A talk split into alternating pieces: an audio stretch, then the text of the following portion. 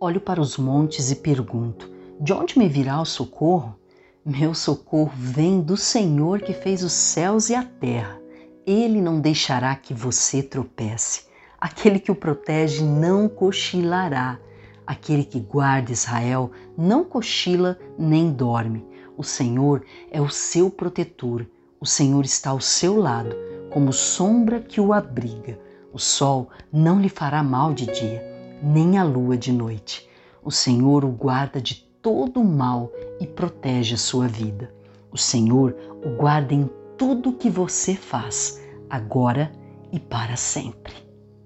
Estamos iniciando um novo ano e, junto com ele, com certeza vêm as dificuldades, as inseguranças, os medos e as incertezas.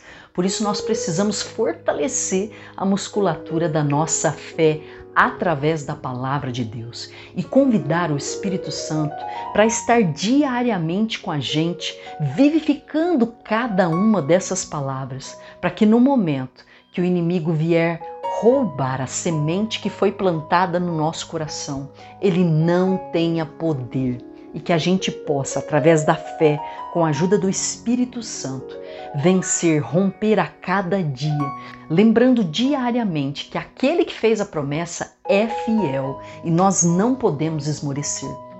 Nós não sabemos o que vem pela frente nesse ano, mas independente do que venha, nosso coração precisa estar ancorado na fidelidade de Deus. Não abra seu coração para permitir que a tristeza, o medo, a angústia o abata, mas que você possa todos os dias escolher encher o seu coração da palavra de Deus e convidar todos os dias o Espírito Santo para estar com você no momento das tribulações, nos momentos difíceis.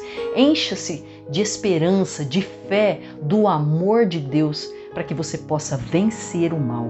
Lembre-se, no mundo tereis aflições, mas tem de bom ânimo. Jesus venceu e ele também quer que você vença. Bora lá vencer esse ano? Que a gente continue todos os dias nesse mesmo foco, fortalecendo a nossa fé através de palavras de vida.